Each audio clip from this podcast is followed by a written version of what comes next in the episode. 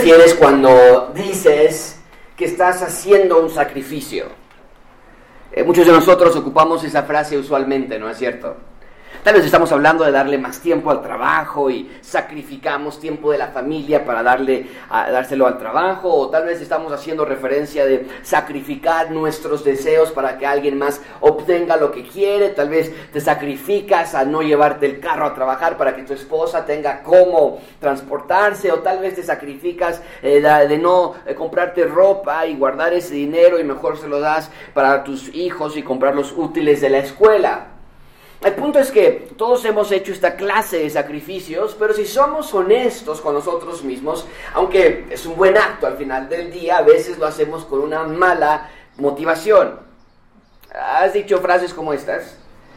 ¿Por qué tengo que ser yo quien siempre se sacrifique? ¿Cuándo vas a ofrecerte tú para también hacer algo por mí? Estoy cansado, estoy cansada de que siempre soy yo o, cuándo me va a tocar a mí disfrutar algo en esta vida. El punto es este, amigos. En realidad no hacemos sacrificios. Hacemos favores que esperan ser pagados en tiempo, en cierto tiempo. No, no lo decimos así, desde luego, pero sí está esa expectativa. Los problemas matrimoniales muchas veces son por esta clase de actitud. Yo siempre soy el que tengo que perdonar, dice uno o el otro. Yo siempre doy, nunca recibo, ya llegué al límite de aguantarlo o aguantarla. Problemas con los hijos o los padres muchas veces se deben a lo mismo. Siempre hacemos lo que ellos quieren, decimos. O yo siempre estoy apoyando a mis hijos y cuando me toca que alguien me apoye a mí. No somos genuinamente sacrificiales, buscamos nuestro propio bien y esperamos que el bien que hacemos a otro eventualmente se nos eh, regrese también a nosotros. Esa es la manera de actuar normalmente, no siempre, desde luego. Yo sí creo que hay episodios en los que genuinamente te sacrificas por alguien o por algo sin alguna expectativa. Pero el punto es que nuestro, en nuestro diario vivir con nuestros seres queridos o nuestros amigos cercanos, constantemente estamos demostrando que no entendemos qué es un sacrificio. Pero eso, pero eso hoy debe cambiar, porque hoy vamos a ver al sacrificio de Dios que está a punto de darse por nosotros y Jesús, amigos, va a ser el nuevo referente de cómo ser sacrificiales, porque Jesús mismo se está dando por nosotros en sacrificio perfecto. Hoy vamos a ver al Cordero de Dios que va a ser entregado para muerte. Y muchísima atención con esto. De la misma manera en que las personas llevaban a su Cordero para ser sacrificado, para perdón de pecados, así también hoy vamos a ver que Dios mismo va a estar llevando a su cordero, el más perfecto cordero, para ser entregado para sacrificio. Nada más como manera de repaso, hemos estado ya hablando acerca del arresto del Señor Jesucristo, del juicio del Señor Jesucristo. Dijimos que Jesús fue arrestado en la misma noche que inauguró el nuevo pacto, ustedes lo recuerdan bien, y fue llevado a la casa del sumo sacerdote esa noche de manera ilegal, por cierto, y vimos que eso era nada más una formalidad porque los religiosos querían nada más cumplir con la con las formalidades para que pareciera que estaban obedeciendo la ley. Pero el punto es que lo llevan primero a la casa para ser juzgado, a la casa del sumo sacerdote. Y hace un par de semanas, si ustedes recuerdan bien, Marcos nos dijo que, que Pedro negó al Señor Jesucristo, cayó en pecado, traicionó a Jesús, pero también vimos su genuino arrepentimiento, que nos quedó muy claro eso. Dijimos que Dios es fuerte, nosotros somos débiles. Y hoy Marcos regresa con Jesús para decirnos qué está pasando con él. Recuerde que nos hizo un paréntesis, nos dijo, lo van a juzgar, lo van a, sacrificar, lo van a, torturar. Después nos dijo qué pasó con Marcos, que Señor Jesucristo, y hoy va a regresar a ese punto donde nos dejó con Marcos. Entonces, el orden de los, de los eventos del viernes por la madrugada, jueves por la noche, viernes ya muy temprano en la madrugada, es así. Jesús está en la casa del sumo sacerdote, aproximadamente lo que nosotros creemos de 1 a 3 de la mañana siendo juzgado, siendo torturado, le dieron un puñetazo en la cara, eh, en fin, está haciendo allí de 1 a 3 de la mañana. Después Pedro niega a Jesús entre ese horario, 1 y 3 de la mañana, y Pedro está abajo observando qué está pasando ahí arriba y Pedro piensa que está cerca de Jesús. Vimos que no fue así. Y eh, lo, entre 3 y 5 de la mañana se queda abandonado. Me, eh, me, tocó ir a la casa del sumo sacerdote y donde allí hay un pozo donde creen que es donde quedó el Señor Jesucristo esa noche, en la casa del sumo sacerdote. Y era un lugar oscuro, frío, abandonado, vacío. Y nosotros creemos que eso sucedió entre 3 y 5 de la mañana. Y hoy vamos a ver qué pasa a las 5 de la mañana. Cuando aparece ese día, cuando este, amanece ese día viernes, los religiosos ya no pueden esperar para que sean 5 de la mañana porque ahora quieren llevar un nuevo juicio público, dicen ellos. Aunque ellos ya lo condenaron, ahora tienen que obtener el permiso de Roma para matarlo y nos vamos a dar cuenta de que Jesús va a ser entregado a muerte el día de hoy. Pero lo que ellos no entienden y no quieren ver es que Jesús más bien va a ser entregado no para muerte, va a ser entregado para vida. Porque al morir por nosotros es la manera de darnos vida. Ese es el punto principal del sermón. Dios quiere que veamos que Jesús fue entregado para morir por nuestros pecados. Voy atención con esta frase, el justo por el injusto, el justo por el injusto para llevarnos a Dios. Y los religiosos quieren hacerlo rápidamente, porque el día es el día de la Pascua, es el día en que van a celebrar que Dios los liberó de Egipto años atrás de la mano de Moisés y abrió el mar rojo y pasaron por tierra seca. van a recordar esa gran liberación y quieren hacerlo y quieren evitarse los problemas del Señor Jesucristo. Van a celebrar ese día, es el día de la Pascua en que Dios los rescató y que por poner la sangre en el marco de la puerta de un cordero, no hubo muerte en Israel ese día. Pero recuerden, que cuando estaban como esclavos en Egipto, Dios había dicho que sus primogénitos iban a morir a menos que pusieran esa sangre del cordero. Hay una conexión muy clara. Entonces quieren darse prisa, pero aquí otra ironía, en querer darse prisa, están llevando el plan de Dios a la perfección, porque tenía que el Señor Jesucristo morir exactamente a las 3 de la tarde, porque a las 3 de la tarde es el momento en que mataban a todos los corderos pascuales, a todos los corderos que iban a comer esa noche, era una fiesta, era una cena. Y Jesús, vamos a darnos cuenta aquí que es nuestro mejor y nuestro nuevo cordero, que por su sangre y muerte nosotros tenemos salvación. Y va a ser ofrecido como el perfecto cordero en el momento preciso es la Pascua que se va a estar celebrando. Ellos van a estar celebrando su Pascua. Dios está celebrando una nueva Pascua para nosotros. Vamos a ver tres puntos. En primer lugar vamos a ver el Cordero es el Rey. En segundo lugar el Cordero por el pecador. Y en tercer lugar el Cordero coronado. Así que empecemos. Número uno, bastante material que cubrir esta mañana. El Cordero es el Rey. Ven por mí, por favor, el versículo 1, lo tiene en la pantalla. Versículo 1 dice, muy de mañana, 5 de la mañana, ya lo dijimos, habiendo tenido consejo los principales sacerdotes con los ancianos, con los escribas y con todo el concilio, llevaron a Jesús atado y le entregaron a Pilato. Bien, entonces, Jesús estuvo preso toda la madrugada han sido largas horas que estuvo solo, abandonado de sus discípulos, torturado, humillado, golpeado, sangrando. Ha sudado ya gotas de sangre, nos lo dijo hace unas cuantas semanas cuando estuvo en el jardín de Getsemaní. Está angustiado, está ansioso está en dolor, está con presión mental, no tanto por el dolor que le estaba por venir, lo hemos dicho ya anteriormente, Jesús no fue el único que fue crucificado, miles de personas fueron crucificadas. Y el dolor, por cierto, la tortura de muchos de los otros que fueron crucificados fue mayor que el de Jesús, porque para morir en la cruz tardaban a veces hasta días vamos a verlo, si no me recuerdo, la próxima semana, que duraban días colgados y empezaban a caer, empezaban a venir las, los buitres y las aves e insectos a comer la carne en vivo de la, de la persona, de una manera terrible. Entonces, Jesús no está tan ansioso y angustiado por el dolor que le ha de venir en la cruz físicamente, sino mucha atención, la angustia es por el peso que ha de cargar de los pecados de todos nosotros por la ira que va a caer sobre el Señor Jesucristo, por el juicio que va a caer sobre Él. Eso es lo que tenía Jesús en profunda ansiedad. Y aquí el texto nos dice que muy de mañana llevaron a Jesús con Pilato, como ya lo mencioné, Jesús estuvo solo entre 3 y 5 de la mañana, pero a las 5 aproximadamente los religiosos se reúnen otra vez para ahora preparar la logística del día. ¿Qué vamos a hacer el día de hoy? Dicen, ¿cómo podemos matar, matar a Jesús de la manera más rápida? Eso es lo único que ellos pensaban. Y entonces planean llevárselo a Pilato. Ahora la pregunta es, ¿quién es Pilato? Pilato era el regente que gobernaba a nombre de Roma, así como en México tuvimos muchos virreyes que gobernaban en México a nombre de España, así también Roma enviaba a oficiales que supervisaran las colonias que habían conquistado y que garantizaran la paz en las provincias que estaban bajo el control romano. Y Pilato era el asignado a Israel y los judíos odiaban a Pilato.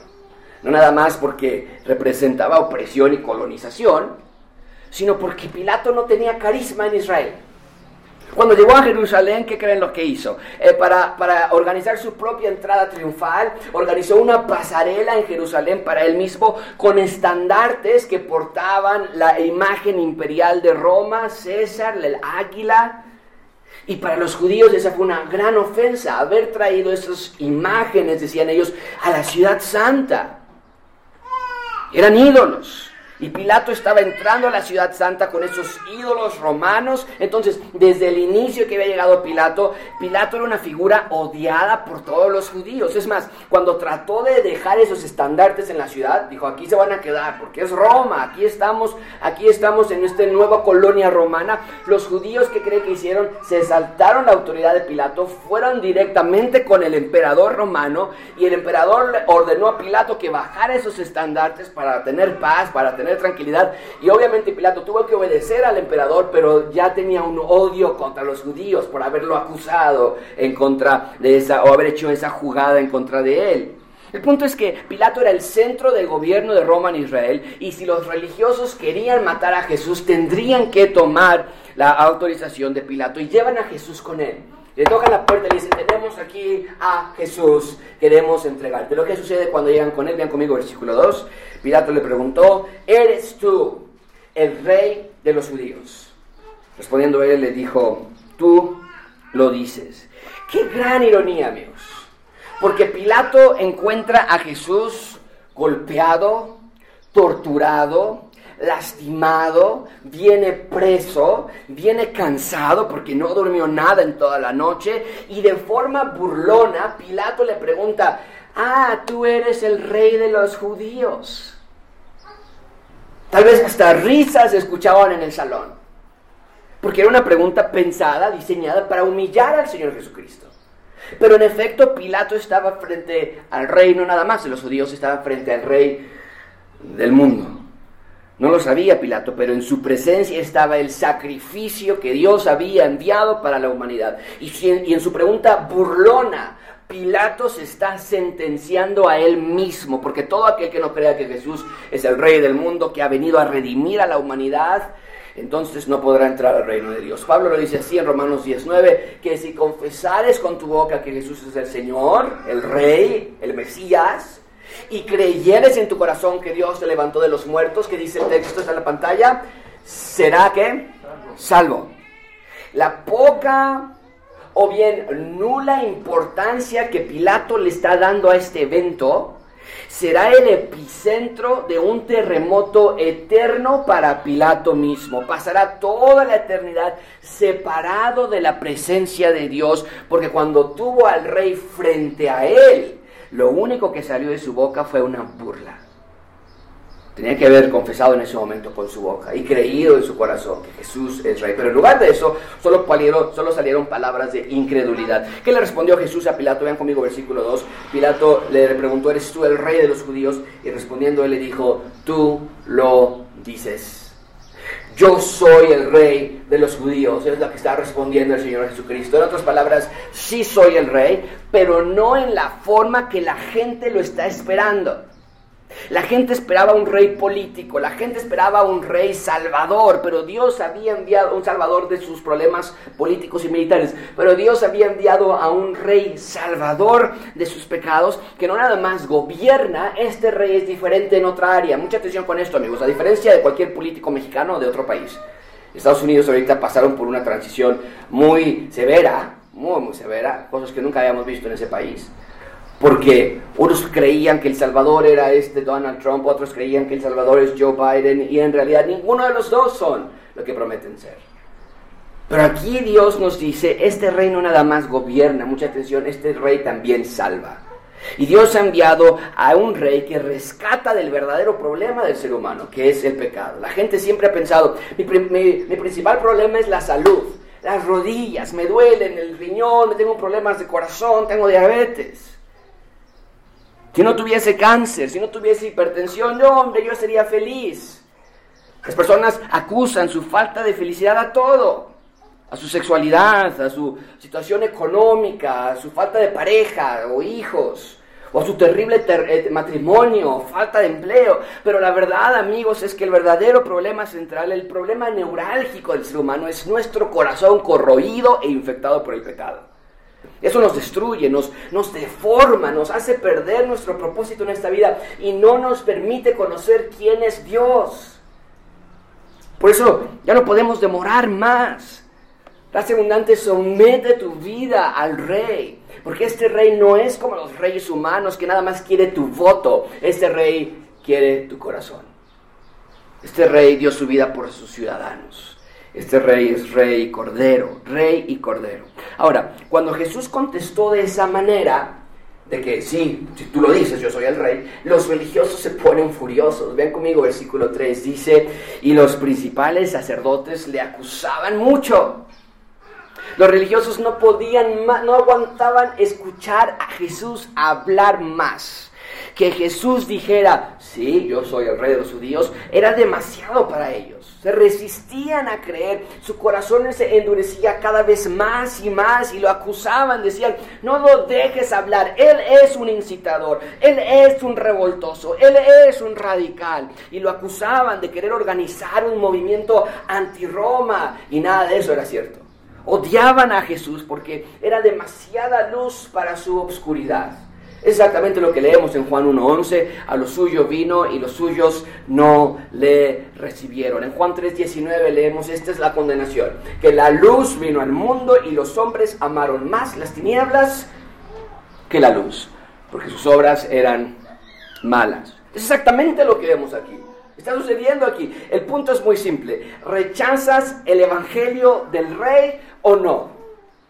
La pregunta es clarísima. ¿Crees que necesitas la restauración de Jesús en tu vida para que puedas funcionar de la manera en que fuiste diseñado o no? ¿Notas algo que en tu vida que no funciona? Dices, es que mi cabeza siempre está pensando en estas cosas, mi cuerpo siempre está haciendo esto, siempre me hallo en este hoyo, siempre me hallo en este ciclo. ¿Te das cuenta de que algo no funciona bien en tu vida? ¿Notas que no encuentras en la, felicidad en ninguna de las cosas que te lo prometen? Amigo, amiga, gracia abundante, muchísimo cuidado en lo que haces con tu corazón. No endurezcas tu corazón ya más. No sigas rechazando a Cristo como tu rey. Porque lo que este texto nos está revelando es que Jesucristo fue entregado para morir por nuestros pecados, el justo por el justo para llevarnos a Dios. Bien, entonces pues, Pilato se burla del Señor Jesucristo. Jesús responde, yo sí soy el rey, aunque tú te estés burlando. Los religiosos están furiosos, dicen, no lo dejes hablar más. ¿Qué más sucede? Versículo 4, vean conmigo. Otra vez le preguntó Pilato diciendo, bueno, nada respondes. Mira, te están acusando de estas cosas. Mas Jesús ni aún con eso respondió, de modo que Pilato se maravillaba. El silencio de Jesús, amigos, no es algo nuevo. ¿Recuerdan cuando Jesús ya no predicaba más, sino nada más hablaba en parábolas? ¿Por qué el Señor Jesucristo dejó de predicar? Lo vimos ya en esa parte cuando estudiamos en esa, sección en Marcos. Pero la, la, respuesta es, en ese entonces Jesús dejó de predicar ya más porque cuando las personas rechazan la verdad tan vehementemente, la verdad del Evangelio entonces se oscurece para ellos. No más, no más. Mucha atención con esto amigos. La incredulidad sella el destino de las personas, sella el destino eterno de las personas. Es lo que estaba ocurriendo aquí. Pilato, los religiosos, Israel en general han caído en un nivel de tanta incredulidad e indiferencia que la verdad ha cesado de llegar a sus oídos. No escuchan más. Así que, gracias abundante y amigos que nos están escuchando por Facebook, te ruego que pidas a Dios de un corazón sensible a su palabra, que le pidas al Señor que te dé un corazón listo para obedecer, porque la renuencia a creer y obedecer el Evangelio de Dios produce muerte. Déjame decirlo una vez más, la renuencia a creer y obedecer el Evangelio de Dios produce muerte. Bien, ahí tenemos entonces el Cordero es el rey. Vemos que Jesús confirma públicamente, yo soy el rey, pero no de la manera que ellos lo esperaban, desde luego, sino que este rey también era el Cordero de Dios que quita el pecado del mundo. Bien, en segundo lugar, ve conmigo el Cordero por el pecador. El Cordero por el pecador. Vean conmigo versículo 6. Ahora bien, en el día de la fiesta les soltaba un preso, cualquiera que pidiese. Ok, Marcos nos habla de una tradición anual que había en Israel, siendo una colonia romana, el cónsul Pilato tenía la autoridad de liberar algún preso durante este momento, era una fiesta, una celebración, era una manera de traer paz social de eh, una campaña política diseñada para que la gente se olvidara de que estaban presos y que dijeran, wow, qué buenísimo es este gobierno.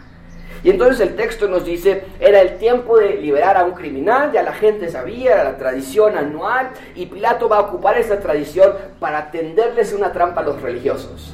Vean conmigo versículo 7.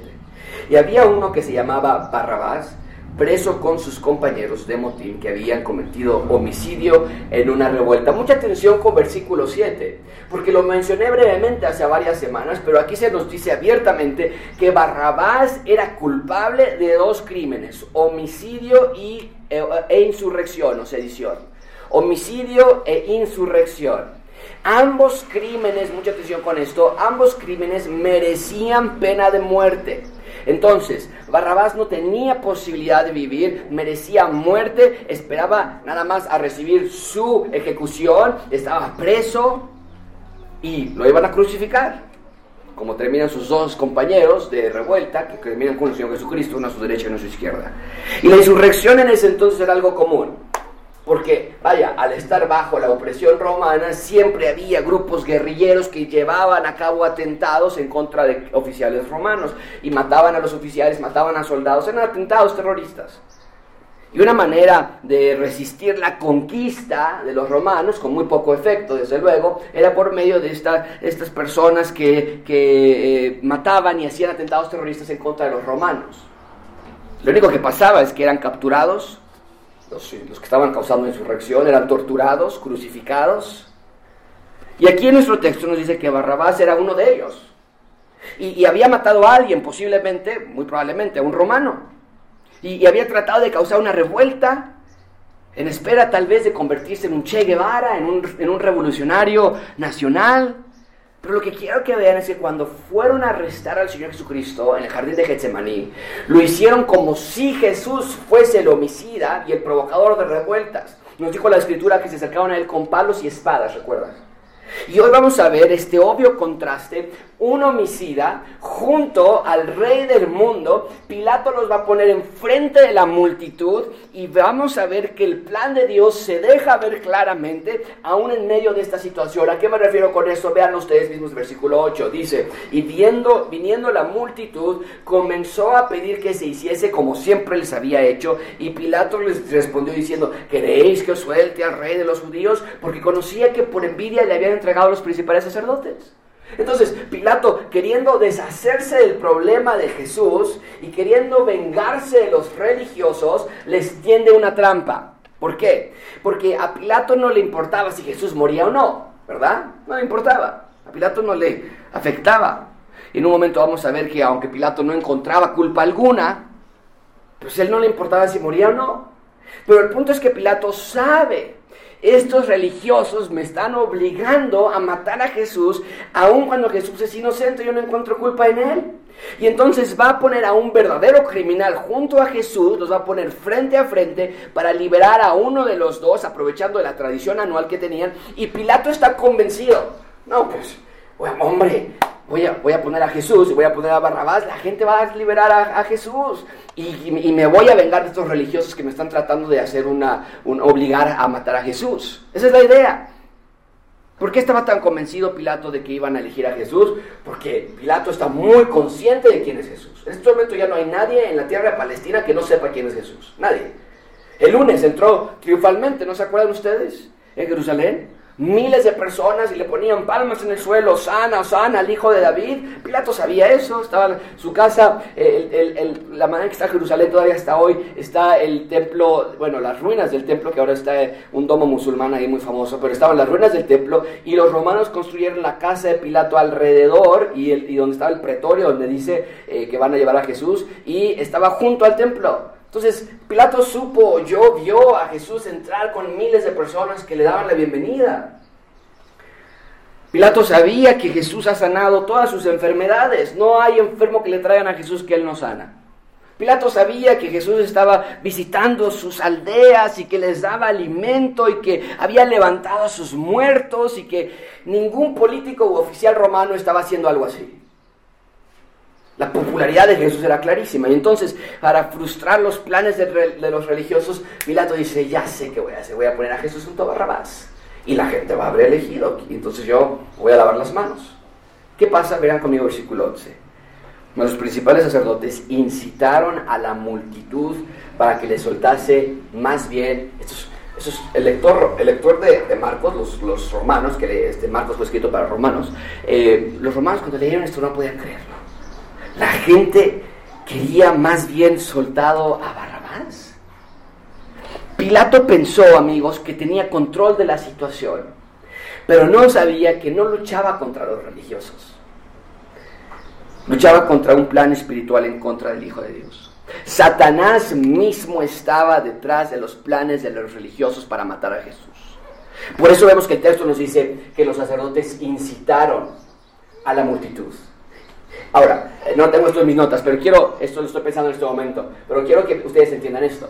Detrás de este plan de Pilato está Satanás, y detrás de la gente que está pidiendo a Barrabás también está Satanás, pero detrás de todos estos individuos está Dios, orquestando que cada uno de los pasos va a ocurrir como Él ya lo había planeado y diseñado. Pero entonces empiezan a incitar a la multitud, nos dice el texto, y lo, lo acusan de insurrección, son ellos los que están haciendo insurrección en contra del rey, en contra del imperio de Dios. Y amigos, no quiero que lo pasen por alto, porque cada vez que yo escuchaba un mensaje acerca de este pasaje, de este, de este texto, solamente se hacía énfasis en la maldad de los religiosos. Pero esto no es todo lo que este texto nos está mostrando. Quiero que vean esto desde la perspectiva de Dios. Claro, los religiosos eran personas malvadas e inicuas, que van entre la multitud a decir o, piden a Jesús o ustedes se van a meter en problemas y empiezan a incitar a la población. Pero, pero quiero ponerlo de esta manera. Al estar incitando a las personas a matar a Jesús, los religiosos estaban firmando su propia sentencia de muerte. Wow. Si lo vemos desde esa perspectiva, entonces, los religiosos y las personas que están allí no nada más estaban siendo malas para el mal de Jesús, estaban siendo malas para su propio mal. Amigos, quiero que vean la realidad de la vida. Tú piensas que vivir tu vida a tu modo es para tu propio bien. O que estás sirviendo tus mejores intereses. Pero en realidad una persona que vive a su propio modo está firmando su sentencia de dolor y amargura. Eso es increíble. Cuando dices, es que yo no quiero perdonar. No, yo no quiero leer mi Biblia, es muy aburrida. No, yo no quiero amar a mi esposa. No, yo no quiero eh, tener iglesia en casa porque es aburrido, no tengo tiempo, tengo que ir a la escuela, tengo que estudiar para mi examen. En realidad estás firmando tu propia sentencia de dolor y de amargura. Gracias abundante, piensen en sus caminos, se los ruego, examinen sus vidas. Nadie de los que estamos aquí presentes podemos pensar que podemos ser más sabios que Dios. Nadie sabe realmente cómo sacarle provecho a la vida, nada más Dios. Y nos llegan oportunidades de trabajo o de, o de, una relación amorosa, o nos llegan diferentes opciones en la vida y pensamos, no tengo que tomar esto porque me conviene. Bueno, ¿de dónde pensamos que podemos saber qué nos conviene si no sabemos de lo que va a pasar el siguiente minuto de nuestras vidas?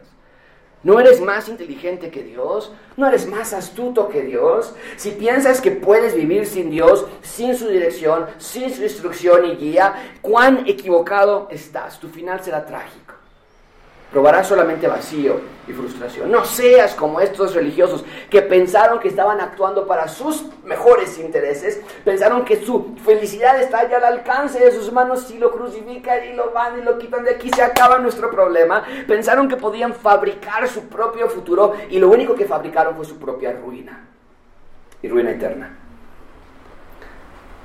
Así que pensamientos como estos, que estoy a punto de leer, son letalmente peligrosos nadie me puede decir cómo vivir. Pensamientos como esto, nadie sabe de todo mi sufrimiento. Para aprender a amar, esta es una frase tan cliché, para aprender a amar hay que primero amarse a uno mismo. Para perdonar, primero hay que perdonarse a uno mismo. O bien, yo no creo que Dios quiera que me pierda de mis diversiones. Mi vida es mi vida, nadie me puede decir cómo vivirla, o bien yo tomo mis propias decisiones y yo asumo las consecuencias, decimos muy valientemente. Amigos, examinen su corazón y busquen a Dios mientras pueda ser encontrado. Hagan caso a lo que Santiago nos dice, acercaos a Dios y Él se acercará a vosotros. Pecadores, limpiad las manos y vosotros los de doble ánimo, purificad vuestros corazones.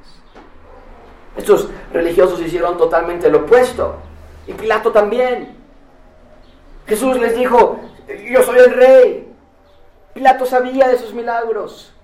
Pilato sabía que Jesús era inocente. Los religiosos también sabían que Jesús era inocente, pero el saber de Jesús nunca ha salvado a nadie. Nadie es salvo por saber de Jesús.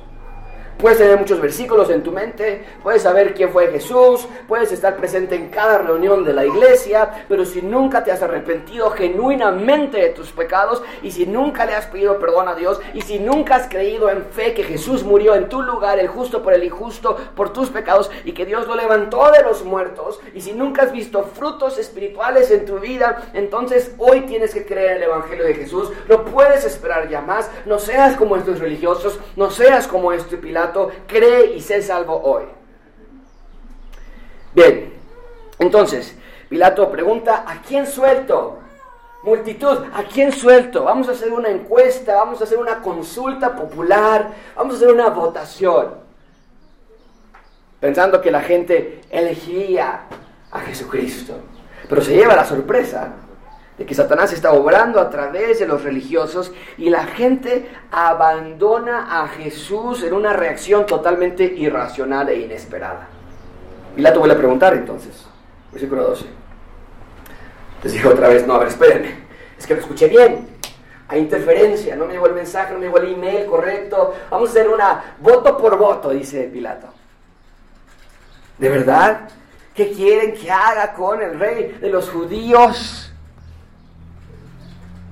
Y ellos volvieron a decir, crucifícale, cuélgalo en la muerte más terrible y dolorosa y humillante.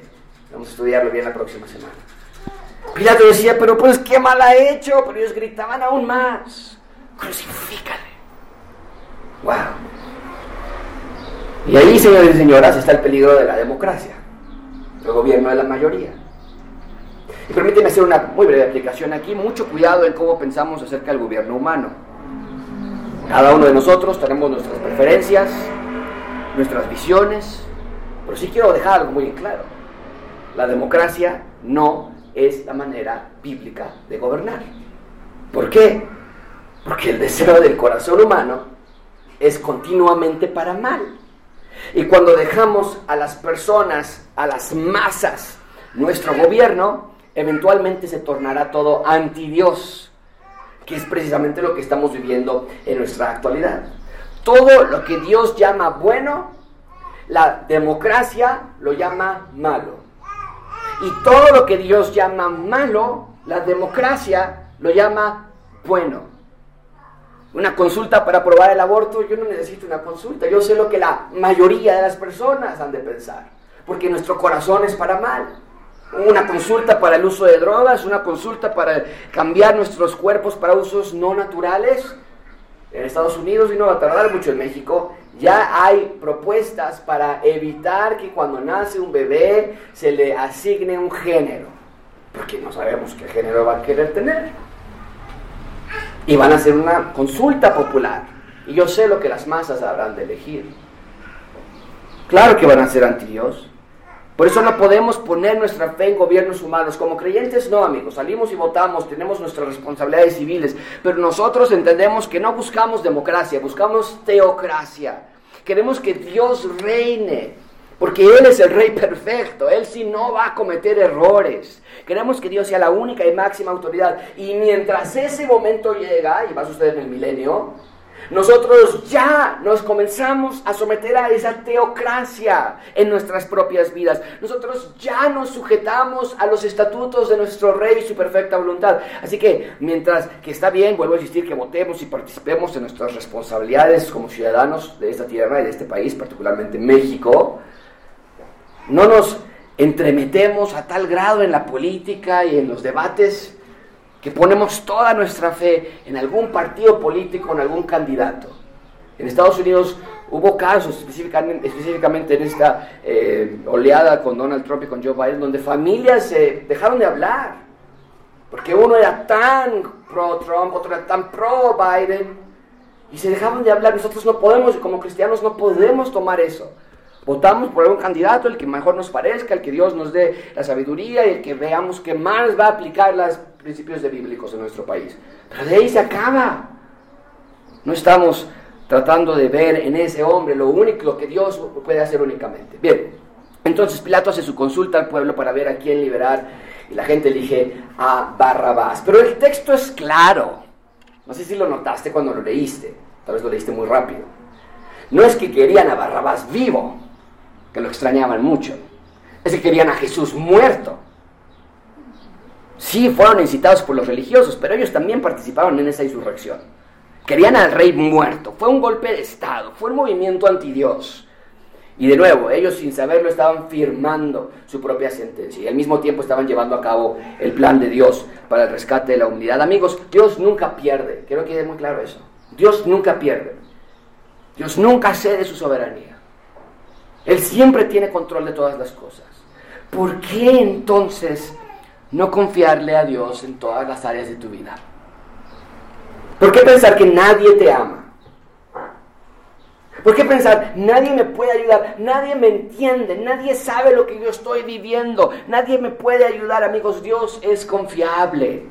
Y junto con el salmista decimos, para siempre, oh Yahweh, permanece tu palabra en los cielos, de generación en generación es tu fidelidad. Tú afirmaste la tierra y subsiste, por tu ordenación subsisten todas las cosas hasta hoy, pues todas ellas te sirven. Si tu ley no hubiese sido mi delicia, ya en mi aflicción hubiera perecido. Una persona en depresión, en angustia.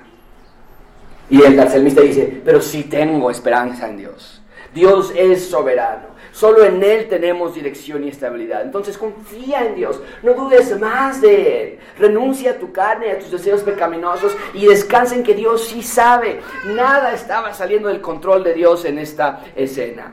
Tampoco sale nada de control en tu vida. Jesús estaba siendo entregado a manos de pecadores para rescatarte a ti y a mí. El justo por el injusto para llevarnos a Dios. ¿Qué hizo Pilato cuando vio que las cosas no salieron como esperábamos? Pilato se sorprendió tanto como nosotros nos pudimos haber sorprendido. Dice Pilato, ¿quién? ¿Quién que mate a Jesús? Vea lo que dice el versículo 15.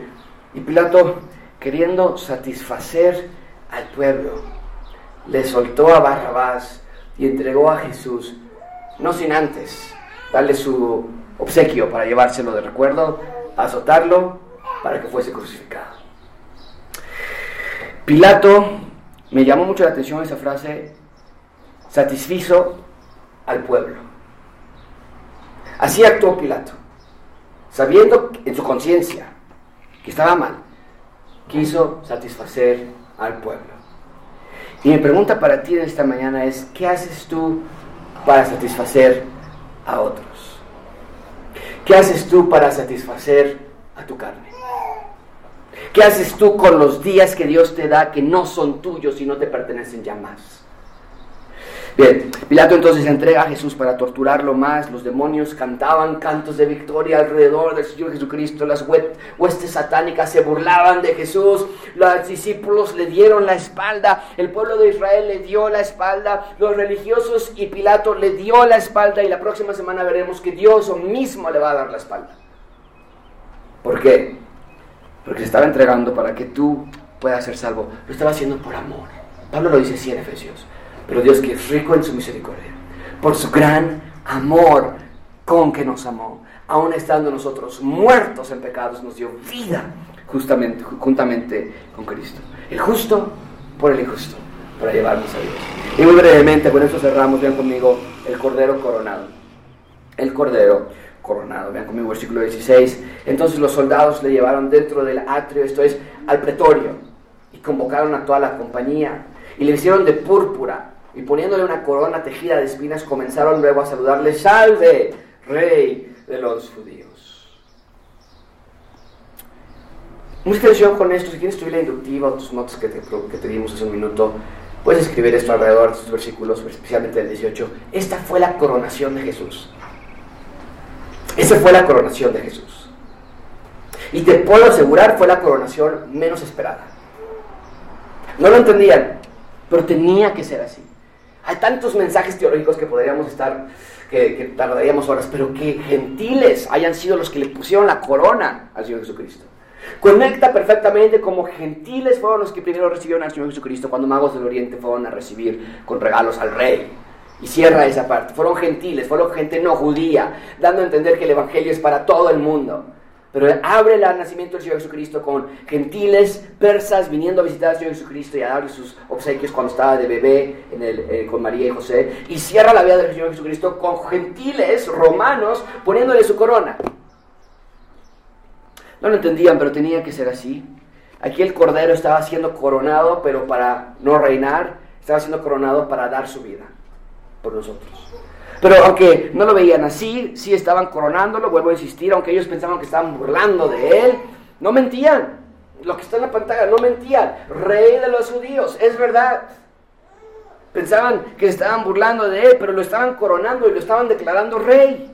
Y va a llegar un día en el futuro que todos, mucha atención con esto, todos le van a ver descender como rey y ya no nada más como cordero. ¿Sabes? Lo, iba a poner, pero en Apocalipsis hay un texto que dice que va a ser, él es el cordero y el león. Tienen ambas identidades. Pero vean este texto que sí puse, versículo 11 de Apocalipsis 21, entonces vi el cielo abierto, eh, de Apocalipsis 20, perdón, entonces vi el cielo abierto, o 19, ah, ya me estoy, de 21 20, 19, entonces vi el cielo abierto y he aquí un caballo blanco, y el que lo montaba se llamaba fiel y verdadero, ese es Jesucristo, y con justicia juzga y pelea, sus ojos eran como llama de fuego, todo lo ve, esa es la idea. es que había incendio dentro de los ojos. Todo lo ve y todo lo limpia. El fuego es un elemento para limpiar. Y habrá en su cabeza muchas diademas. Es decir, como las diademas del rey. Ya no nada más va a ser la que lo pusieron estos romanos. Es los reinos de todo el mundo. Son de él. Y tenía un nombre escrito que ninguno conocía sino él mismo. Estaba vestido en ropa teñida, en sangre, conectado con lo que pasó en la cruz. Es el rey que sangró, es el rey que dio su vida. Y su nombre es el verbo de Dios, el logos de Dios, la expresión de quién es Dios. Y, de los, y los ejércitos celestiales vestidos de lino finísimo. Esto es increíble, no puedo imaginar cómo los ejércitos van a descender junto con el Señor Jesucristo en ese caballo blanco. Y le seguían con caballos blancos también ellos. Y de su boca, la boca de Jesús, sale una espada aguda para herir. Esas las palabras de Jesús dan juicio a los sus enemigos. Y con ella va a herir a las naciones y las va a regir. Ahora sí es el rey con vara de hierro. Y él pisa el lagar del vino del furor y toda la ira del Dios Todopoderoso. Y en su vestidura y en su muslo tiene escrito, ahora sí, ya no nada más rey de los judíos, o ya no va a ser una tableta arriba de su cruz, como lo vamos a ver la próxima semana, que dice Jesús Nazaret, rey de los judíos. Ahora él tiene una vestidura y en su muslo dice rey de reyes y señor de señores. ¡Wow! Estos soldados no estaban equivocados, que Jesús es el rey de reyes y señor señores. Nadie es como él. Pero mientras tanto, estos soldados piensan que se están burlando de él y le entierran largas espinas en su cabeza provocando dolor intensísimo y humillación. Y comienzan a torturarlo. Ven conmigo versículo 19. Le pegaban en la cabeza con una caña ya lo habían hecho ah, ah, hace unas horas. Y le vuelven a pegar con una caña, le escupían. Y puestos de rodillas, le hacían reverencias. Después de haberle escarnecido, le desnudaron la púrpura y le pusieron sus propios vestidos y le sacaron para crucificarle. Mucha atención con esto, niños. Cuando leo este texto puedo ver una verdad increíble. Jesús no recibió misericordia alguna, pero Él da misericordia a todo el que le pide. Jesús recibió rechazo, de todos, sus discípulos, los religiosos, Pilato, Dios mismo. Pero Él abraza a todo el que le busca. Estos soldados humillan a Jesús, le pegaban en la cabeza provocando contusiones serias, le escupían, se arrodillaban frente a Él de forma burlona, lo golpearon hasta no poder más, lo destruyeron, su cuerpo no podía más. Vamos a ver la próxima semana que ya no podía cargar ni su propia cruz. El dolor era inmenso, la humillación, el que dio amor recibió odio, el que trajo mensaje de salvación recibió muerte, no lo quisieron, lo rechazaron. ¿Qué vas a hacer tú con él esta mañana?